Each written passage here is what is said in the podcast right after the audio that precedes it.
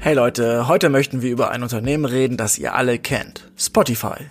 Das Audio-Streaming-Unternehmen ist nicht nur dafür bekannt, dass es die Musikwelt auf den Kopf gestellt hat. Als schwedisches Unternehmen mit Hauptsitz in Stockholm und Europachef in Berlin ist es auch ein echtes Vorbild, wenn es um Diversität, Inklusion und Eldership geht.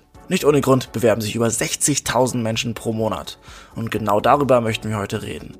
Deswegen haben wir den Europachef Michael Krause zu uns ins virtuelle Podcaststudio eingeladen.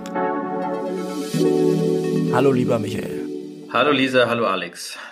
Danke für die Hello. Einladung. Lieber Michael, wie erklärst du diese gigantische Zahl an BewerberInnen? Naja, also erstmal fühlen wir uns natürlich sehr geehrt, dass so viele äh, Menschen ähm, sich da bewerben und sich dafür interessieren, bei uns zu arbeiten. Ähm, man muss vielleicht im Hinterkopf haben, wir haben ja alleine ähm, jetzt weltweit 320 Millionen Menschen, Kunden, die äh, monatlich aktiv unser Produkt nutzen. Also zum einen kennen uns dadurch natürlich relativ viele, finden hoffentlich das Produkt auch ganz gut. Ähm, dann ist es ja so, dass wir eine Musik-App sind, beziehungsweise eine Audio-App mittlerweile, vor allem auch durch die Podcast, in Deutschland auch viele Hörbücher, ähm, so dass man da auf jeden Fall ein sehr breites Interesse, ein sehr breites Interessenfeld abdeckt von Menschen und das eben in Kombination mit Technik, Digitalisierung, ähm, einer, einer gewissen Portion Start-up-Kultur und einem jungen Unternehmen und dann eben, wie eben schon angedeutet, eben auch mit sehr vielen guten Initiativen äh, für Mitarbeiter, so glaube ich, das Paket im Ende ähm, ganz attraktiv ähm, erscheint und wir da eben den Luxus haben, dass wir sehr viele Bewerber bei uns ähm, verzeichnen können. Wenn man sich dafür interessiert, bei euch zu arbeiten, dann findet man relativ schnell den HR-Blog, den ihr habt und der gibt einem ja super, super viel Einblick in, wie ihr arbeitet, was euch wichtig ist und, und, und. Und da werden wir einzelne Dinge heute rauspicken. Anfangen möchte ich gerne mit diesem, dieser Balance zwischen amerikanisches und schwedisches Unternehmen. Da gibt es doch ein, schon ein bisschen Clash von der Kultur her, oder? Ich finde, es ergänzt sich sehr schön. Also ähm, unser Gründer Daniel Eck ist ja Schwede und wir sind in Schweden gestartet, ähm, damals als legale Alternative zu Piraterie und eben mit der Mission, dass mehr Künstler wieder von ihrer Arbeit leben können. Gerade in Schweden war äh, da der Markt auch wirklich sehr zerstört äh, weil es auch kein richtiges Urheberrecht gab, was das jetzt so richtig verhindern konnte, diese ganze ähm, Peer-to-Peer-Download-Börsen, ähm, Peer-to-Peer-Download-Börsen-Wahnsinn damals. Ähm, genau, insofern haben wir natürlich schon jetzt erstmal aus dem Kern heraus schwedische Wurzeln, sind dann aber relativ früh in Amerika gestartet und ähm, da hat man sich dann auch gedacht, okay, wenn man im amerikanischen Markt Fuß fassen will, dann muss man da auch ähm, das ernst nehmen und da auch entsprechend investieren. Und dementsprechend ist unser Büro oder unsere verschiedenen Büros in Amerika schon sehr groß. Und wenn man jetzt so unsere, ähm, ja, wie würde man es Deutsch nennen, Vorstand, äh, Vorstandsmitglieder anguckt, dann sind die mittlerweile eigentlich ziemlich genau verteilt, äh, drei in Amerika und drei in Schweden.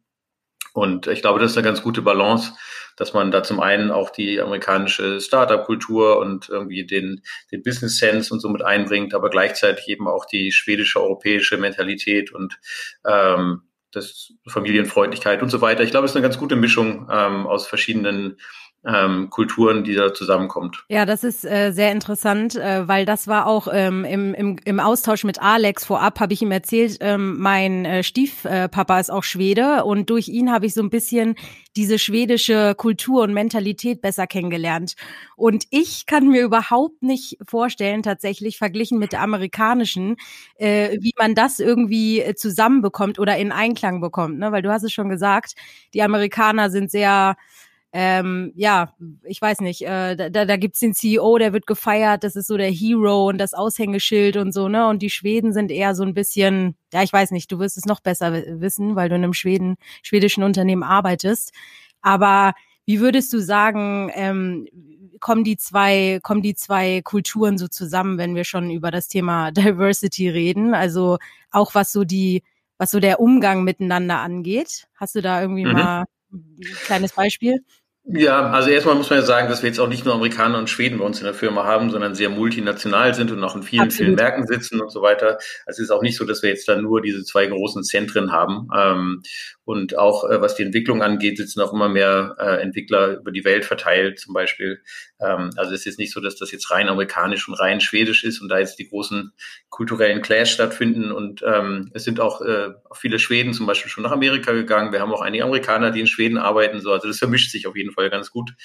Ähm, und so, so, so kulturelle Klischees sind immer natürlich ähm, auch, auch sehr schwer, weil sie ja dann doch immer von der individuellen Ausrichtung äh, der einzelnen Individuen abhängen. Und ähm, was auf jeden Fall äh, uns zugutekommt, glaube ich, ist, dass die schwedische Kultur schon eine Transparenz ja auch hat. Also Schweden ist ja generell ein sehr transparentes Land, auch was Zahlen und so angeht. Du kannst da ja äh, beliebig nachgucken, was ist die Wohnung deines Nachbarn wert, was verdient er, wie viel Steuern hat er gezahlt und so weiter.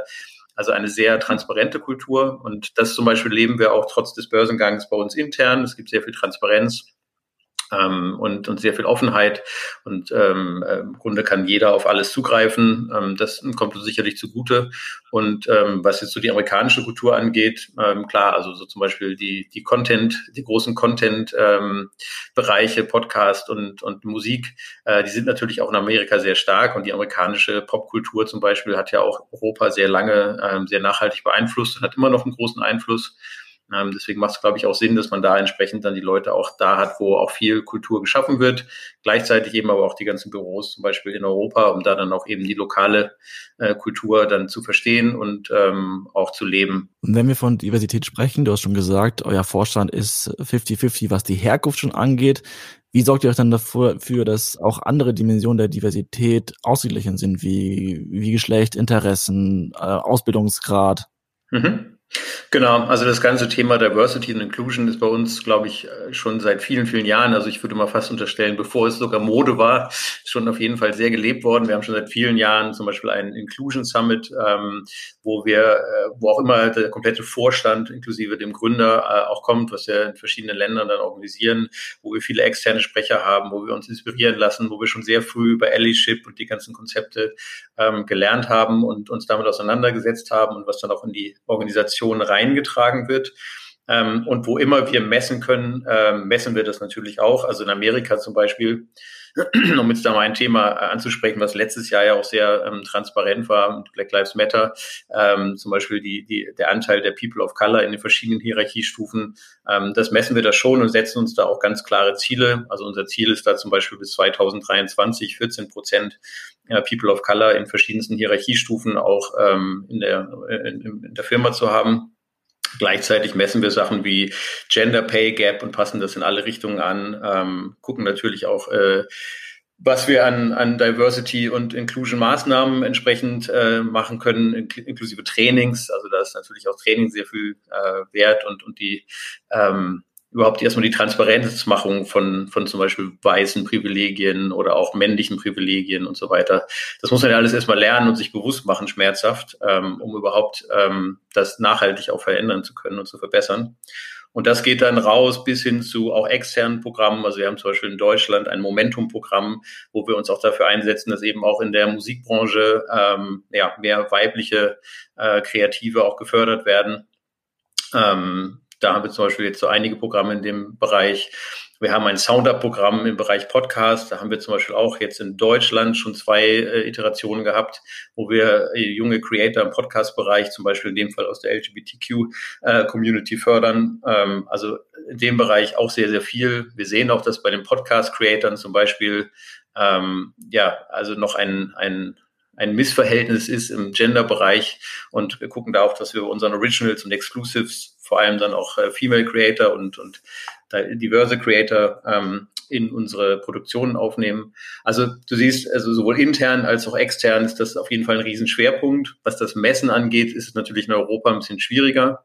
Da gibt es ja auch klare äh, rechtliche Bestimmungen, was man messen darf und was man abfragen darf und so. Und das finde ich auch okay. Das ist halt einfach ein unterschiedlicher Ansatz. Ähm, aber da, wo wir es messen können, messen wir es und setzen uns da auch Ziele.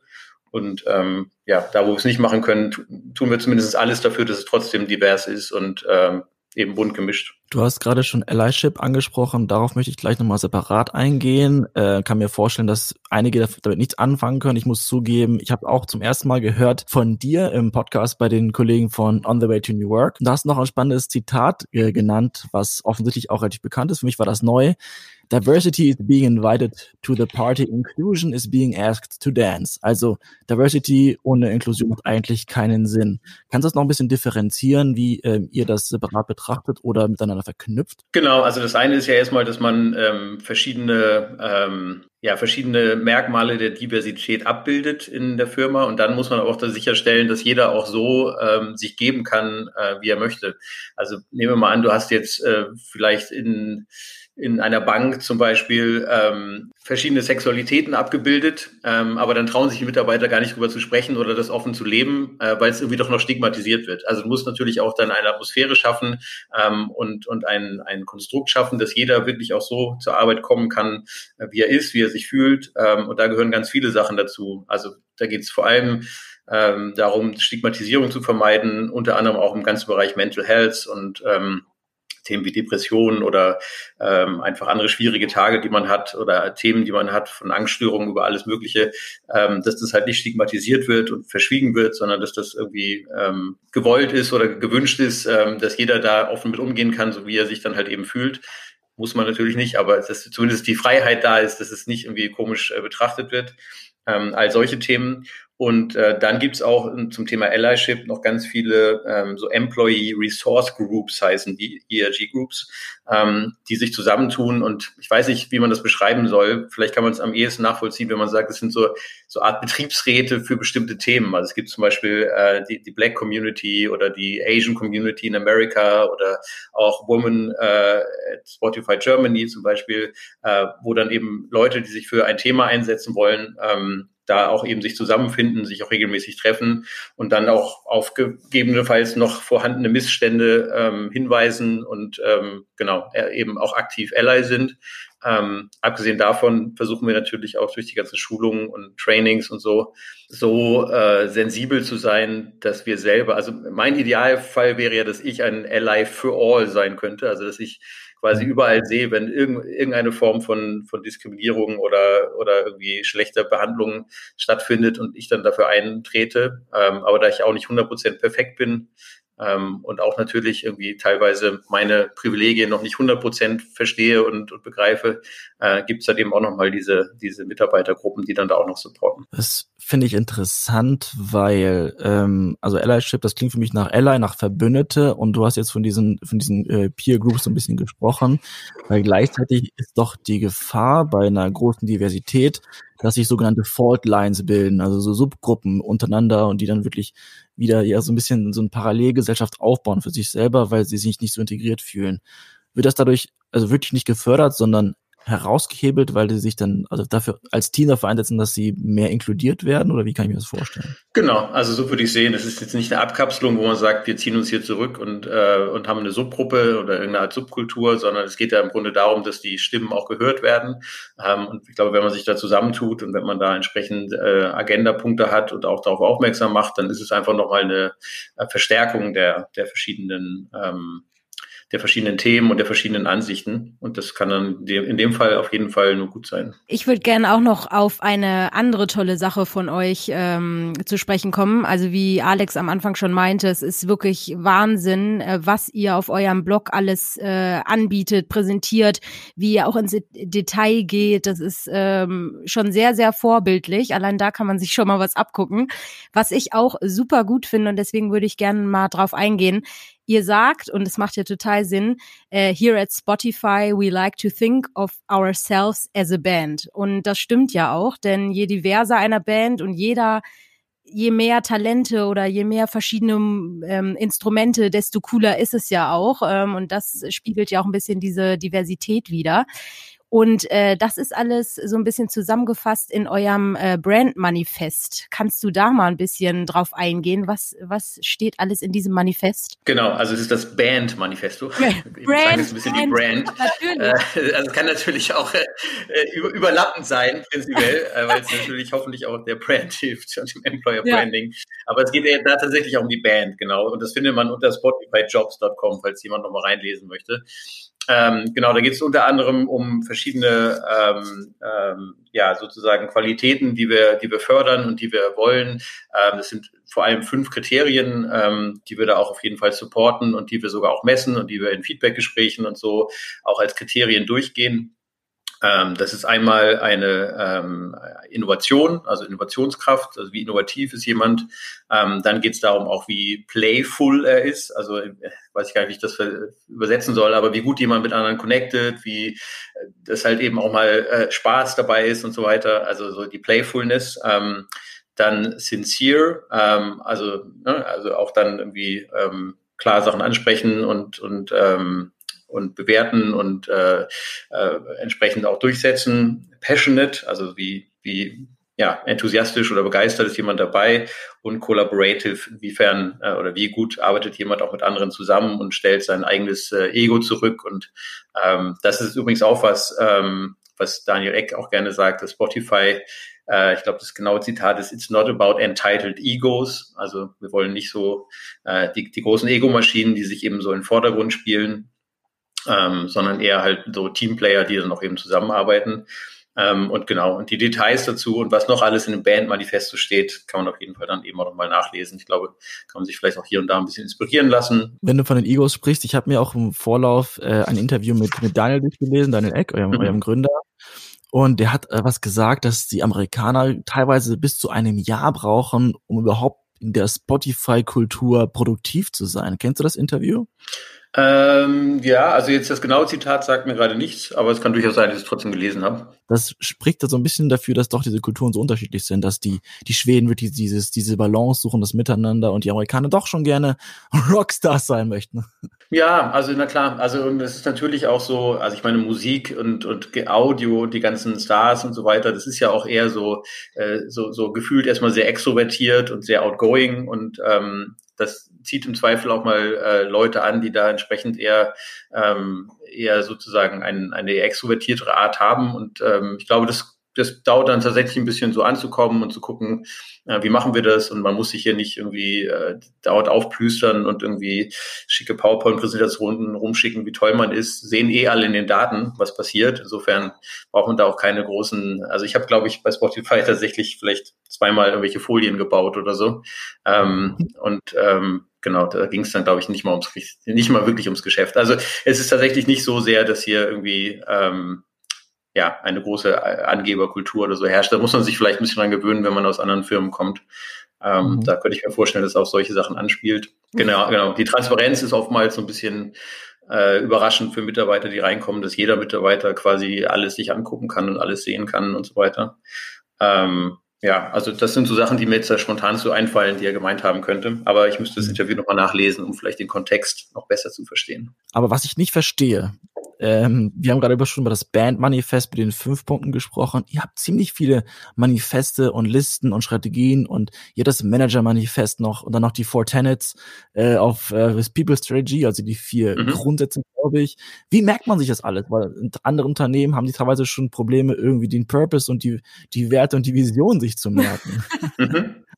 Ja, nee, das wird schon auf jeden Fall, das ist überall verankert, wie ich gerade schon gesagt habe. Also es gibt dann eben auch die, die verschiedenen Feedback-Gespräche, wo das verankert ist. Und es wird auch extrem viel Training gemacht. Also zum einen ist es so, dass wir ähm, für alle Mitarbeiter jedes Quartal immer eine ganz große Welcome Day-Veranstaltung machen, wo dann so ungefähr jedes Quartal so drei, vierhundert Kollegen sind, die dann ähm, einmal komplett alles erzählt bekommen, wo auch alle Vorstandsmitglieder ähm, und Daniel Eck und auch der Co-Gründer Martin Loritzen alle mit auf der Bühne sind und äh, sich da vorstellen und Anekdoten erzählen und ähm, so erstmal so ein gemeinsames Grundwissen sozusagen erstellen. Dann haben wir ein sehr tolles Greenhouse-Team. Das ist sozusagen unser internes Fortbildungsteam. Ähm, da gibt es ganz, ganz viele Möglichkeiten der Schulung. Es gibt ein paar Sachen, die sind auch verpflichtend. Also zum Beispiel alle Führungskräfte müssen verschiedene Führungsschulungen, sage ich mal, durchlaufen, wo man eben auch dann diese Manager-Manifesto-Sachen und so sich nochmal genau anguckt und lernt und versteht und anwendet und so weiter. Also da ist auf jeden Fall sehr viel Learning und Development, was da sozusagen erstmal generell schon quasi Pflicht ist. Und dann gibt es noch die Möglichkeit, beliebig viel ähm, dazu zu tun. Äh, unter anderem haben alle Mitarbeiter vollen Zugriff auf LinkedIn Learning und eben dann all die ganzen Schulungen intern. Ähm, die dann auch überall über die Welt verteilt stattfinden und so weiter. Also da wird schon sehr viel investiert einfach ähm, in die Mitarbeiter und da gehören dann eben auch diese ganzen Themen dazu, die Spotify-Kultur. Aber es braucht schon ein bisschen. Vielleicht ist das auch ein Punkt, den Daniel gemeint hat, dass es halt so mal bis zum Jahr dauern kann, bis man all die Themen wirklich äh, so inhaliert hat und, und auch dann umgesetzt äh, kriegt. Also man merkt schon, äh, man, man hört raus, warum es Sinn macht, dich zu bewerben. Also die 60.000 haben wir, glaube ich, schon verargumentiert. Zwei weitere Punkte, die ich extrem cool finde, die ihr international macht, das sind die sechs Monate Elternzeit in jedem Land, also unabhängig vom Gesetz. Ich hoffe, das macht ihr noch. nee, das haben wir abgeschafft. Nein, ähm, genau, Daniel ist ja selber auch Vater irgendwie und äh, das hilft natürlich vielleicht schon, dass man auch diese ähm, ja, diesen Segen versteht, dass man irgendwie auch Zeit mit den Kindern verbringt und das macht. Und wie gesagt, die sechs Monate Elternzeit, die quasi auch verpflichtend sind äh, und voll bezahlt, ähm, sind auf jeden Fall ein Benefit. In Deutschland ist das ja glücklicherweise schon so, dass der, dass der Staat das auch schon fördert und dass es auch schon mittlerweile üblich ist, dass auch Männer das machen. Also die Väter in dem Fall ähm, oder, oder halt der, der andere Lebenspartner, das müssen ja nicht immer Männer und Frauen sein, aber dass der andere mhm. Lebenspartner, ähm, der nicht das Kind ausgetragen hat, auch Elternzeit äh, macht. Und ähm, genau, bei uns ist das so, dass wirklich jeder dann Elternzeit machen soll und diese sechs Monate auch wirklich nutzen soll und das, ähm, das Leben. Dazu gibt's noch so ein paar andere äh, Support-Sachen, die jetzt eher, glaube ich, in Amerika verbreitet sind also sowas wie äh, so Fertility Solutions und Egg Freezing und all solche Sachen, wow. die auch jeder natürlich äh, nutzen kann. Die sind in Deutschland immer so, also ich finde das immer so ein bisschen spooky, aber das ist ein kulturelles glaube ich, ist erstens nicht so verbreitet und zweitens schwingt er auch mal so ein bisschen mit, so, ja, arbeite mal erstmal und mach dann später deine Kinder. Das ist aber, glaube ich, gar nicht so gemeint, aber prinzipiell ist es ja einfach so, dass einfach dann die Freiheit besteht und irgendwie so eine Sicherheit und dass da auch vielleicht so eine Angst und so äh, damit geht und dann wirklich jeder das mit seinem Timing machen kann. Aber generell ist es so, dass äh, das auf jeden Fall supported wird und äh, wie gesagt, Elternzeit und wieder zurückkommen und so, das sind alles so Sachen, die sind hier echt mega selbstverständlich und auch jede Hierarchiestufe nimmt die Elternzeit ähm, das ist, glaube ich, auch nochmal wichtig zu verstehen. Und genau, das ist auf jeden Fall, dieser Family Support ist auf jeden Fall gut. Jetzt auch in Corona war das wieder ein großer Segen, weil natürlich viele Eltern auch äh, belastet sind ähm, durch zum Beispiel Homeschooling oder ähm, vielleicht noch bei kleineren Kindern auch einfach dann äh, Home Kindergartening. Ähm, und ähm, da ist es auch so, dass die Firma auf jeden Fall sehr verständnisvoll ist und sagt, also Family und, und eigene Gesundheit kommt zuerst. Und wenn ihr jetzt gerade mal nicht 100 Prozent arbeiten könnt, sondern nur 50 oder so, dann ist das halt so. Äh, super auch, dass man dir die ganzen Fragen stellen kann. Man muss dazu sagen, wir haben dir keine Fragen im Vorlauf zugeschickt. Du antwortest jetzt wirklich aus deinem Wissensschatz, also großer Respekt.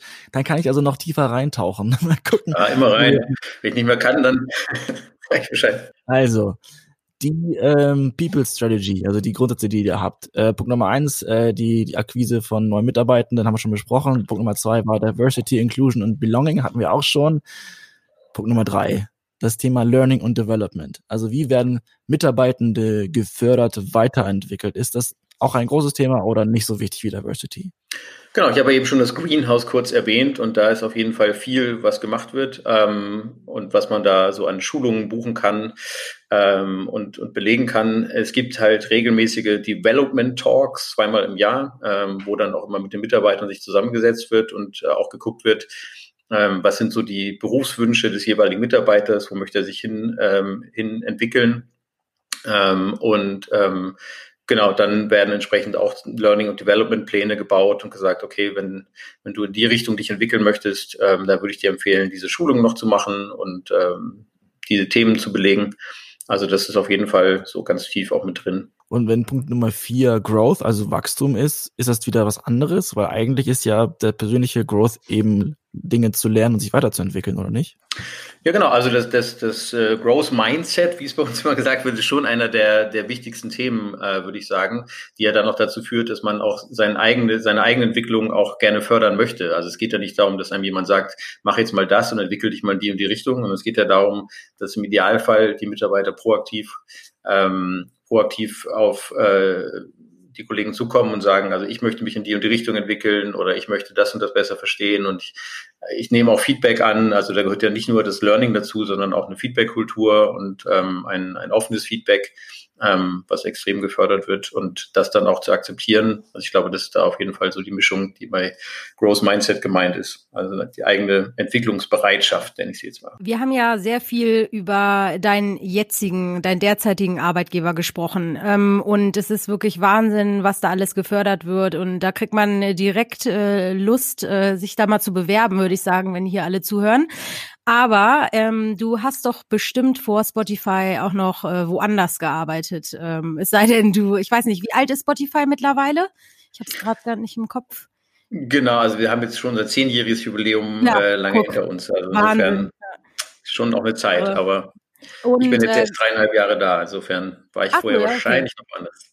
Ja, genau. Darauf will ich nicht, wahrscheinlich noch anders. Darauf will ich nämlich hinaus. Dann äh, heißt es ja, du hast äh, auch andere Unternehmenskulturen und äh, vielleicht auch eine andere Branche etc. vorher kennengelernt.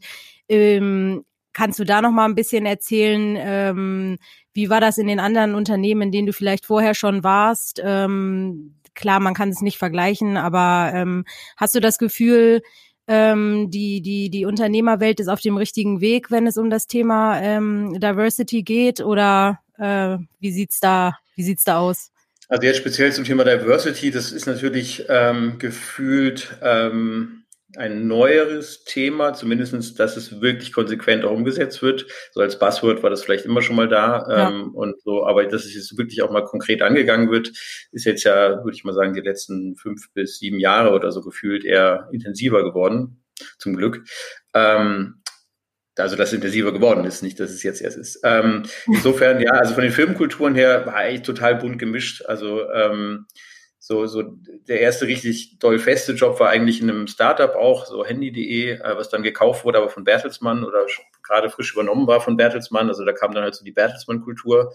Und das habe ich eigentlich zweimal erlebt, wie dann so Startup-artige Kulturen so in so, ein, in so eine Konzernstruktur eingegliedert wurden. Also einmal dann halt eben die Bertelsmann-Übernahme mhm. und Integration und witzigerweise danach dann auch wieder sogar Verkauf und wieder eher so, so, so freie äh, oder unabhängige Struktur.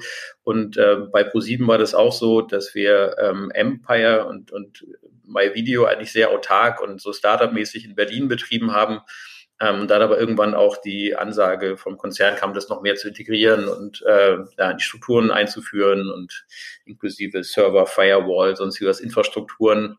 Ähm, das war auf jeden Fall immer interessant zu sehen, wie dann so ein, so ein Konzern auf jeden Fall da auch so, äh, so kleine Zellen dann so vereinnahmt mit allen Vor- und Nachteilen. Und äh, meine letzte Firma jetzt direkt vor Spotify war dieser. Die sind natürlich von der Struktur her ähnlich. Mhm. Ähm, also sind ja auch ein unabhängiges Startup, äh, auch ein europäisches, in dem Fall sogar aus Frankreich. Ähm, und ähm, genau, ich glaube, da würde ich jetzt so resümieren, dass da jetzt nicht die Mitarbeiter so im Vordergrund standen wie bei Spotify, ähm, aber das natürlich auch schon eher eine moderne Firma ist, die, die natürlich auch irgendwie eine Startup-Kultur prinzipiell hat und auch so ein Heritage auf jeden Fall. Und jetzt nochmal Hand aufs Herz, Michael es klingt jetzt so, als wäre wär alles perfekt, wenn man über New Work bei Spotify spricht. Gibt es Dinge, wo du sagst, das ist noch eine Baustelle, da müssten wir noch mal ran oder anders positiver formuliert, damit möchten wir uns jetzt intensiver beschäftigen? Naja, also erstmal würde ich mal äh, sagen, dass es nie zu Ende ist. Also so, es gibt natürlich immer ähm, ganz viel also ganz viele Initiativen, aber es ist ja selten so, dass man bei einer Initiative wirklich sagt, so, dass, damit sind wir jetzt fertig. Also es gibt ja immer noch so viel zu lernen und ich finde dieser, dieser dieses Beispiel des strukturellen äh, Rassismus zum Beispiel, was dieses Jahr oder in dem Fall letztes Jahr mh, hm, durch George Floyd und Black Lives Matter nochmal ähm, wieder so präsent geworden ist, war ein gutes Beispiel, dass wenn man in solche Dimensionen tiefer reintaucht, man eben dann doch noch sehr viel, sehr viel lernen kann und sehr viel weiter entdeckt. Ähm, also ich muss sagen, dass das auf jeden Fall eine harte, aber immer wieder lohnenswerte Tour ist, sich damit dann wirklich mal auseinanderzusetzen. Also hart im Sinne von, weil man sich natürlich seiner Privilegien bewusst wird. Und ich hatte so letztes Jahr im August oder so, hatte ich, oder September, als ich mich da auch dann nochmal richtig mit auseinandergesetzt habe, hatte ich ja echt so kurz einen Moment, wo ich dachte, okay, ich müsste jetzt eigentlich meinen Job einfach aufgeben, im Sinne von meiner Position aufgeben und sie für jemanden zur Verfügung stellen, der nicht so, äh, so einen Startvorteil hatte, eigentlich, wie ich den habe, logischerweise. Ähm, so mit, mit meiner Herkunft und, und ähm, ja, meinen, meinen ganzen Privilegien tatsächlich. Und so, das sind immer noch Momente, wo ich sagen würde, da ist einfach noch sehr, sehr viel ähm, ja noch, noch sehr viel Entwicklungspotenzial auf den verschiedenen Ebenen, dass man von dem Punkt kommt, wo man sagt, ja, wir machen das und wir haben erkannt, dass das so wichtig ist, bis hin zum wirklichen Verstehen und wirklichen, wirklichen auch Exekutieren. Und ja, da ist Spotify auch noch nicht am Ende des Ziels, sondern auch auf einer Reise, würde ich sagen. Und da ist immer noch viel zu tun, auf jeden Fall. Das hast du schön gesagt und äh, so ist es auch. Es ist eine Reise und natürlich äh, passiert sowas nicht von heute auf morgen. Ähm, wir sind auf jeden Fall gespannt, äh, wohin sich äh, diese ganze Thematik noch entwickelt. Ähm, lieber Michael, von dir oder von unserer Seite aus auf jeden Fall vielen Dank. Also äh, wirklich super, was für einen Input du da gegeben hast. Und ich bin mir sicher, alle Zuhörerinnen ähm, können sich hier einiges mal rausziehen und äh, bestenfalls mit in ihre Läden tragen. Also vielen, vielen Dank, lieber Michael. Und ähm, ja, bleib gesund, äh, wo auch immer du äh, gerade für Spotify unterwegs bist. Und äh, ja, da bleibt uns nur noch zu sagen, warte, heute ist wieder Freitag, ich kann es sagen. Schönes Wochenende. Ja, vielen Dank. Äh, euch auch auf jeden Fall. ähm, genau, ein, ein schönes Wochenende oder wann immer ihr es hört irgendwie. Und ähm, ja, wir haben noch gar nicht über alles geredet. Vielleicht machen wir eine zweite Folge nochmal. Die ganzen ja, wahrscheinlich, ja. Soul-Sachen und so, so die ganzen People Experience. Da ist auf jeden Fall noch vielleicht einige Schätze zu heben. Ein Follow-up. Fortsetzung machen. Super. Danke euch.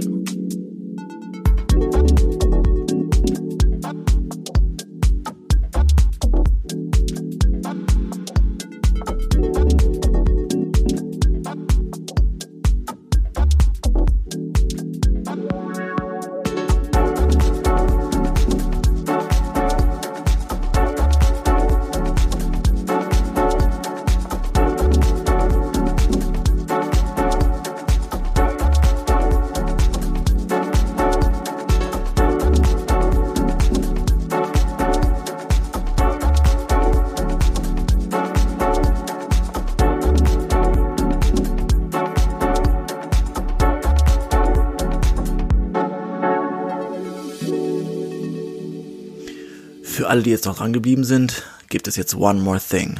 Nächste Woche haben wir Verena Pauster zu Gast. Die Autorin von Das neue Land ist zurück aus ihrer Social Media Abstinenz und Lisa und ich werden mit ihr reden über Bildung, Gleichberechtigung, Unternehmertum, New Work natürlich und Chancengleichheit. Wenn ihr diese besondere Folge also nicht verpassen wollt, nicht vergessen New Work Stories Podcast abonnieren und wir hören uns zum nächsten Bergfest.